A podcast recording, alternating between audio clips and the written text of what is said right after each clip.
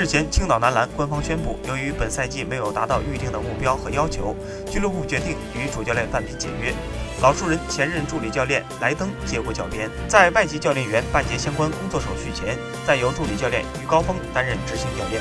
范斌是继丁伟、戈尔和鲍曼后第四位下课的主教练。本赛季，范斌带领青岛队征战了二十三场，取得了六胜十七负的成绩。青岛队排名第十七位。上赛季，他首次执教 CBA 球队，带领福建男篮取得了十六胜二十二负的战绩。莱登是 CBA 老熟人，曾在山东和青岛做过龚小斌的助理教练，也曾执教过江苏男篮。这是他第二次担任 CBA 球队主帅。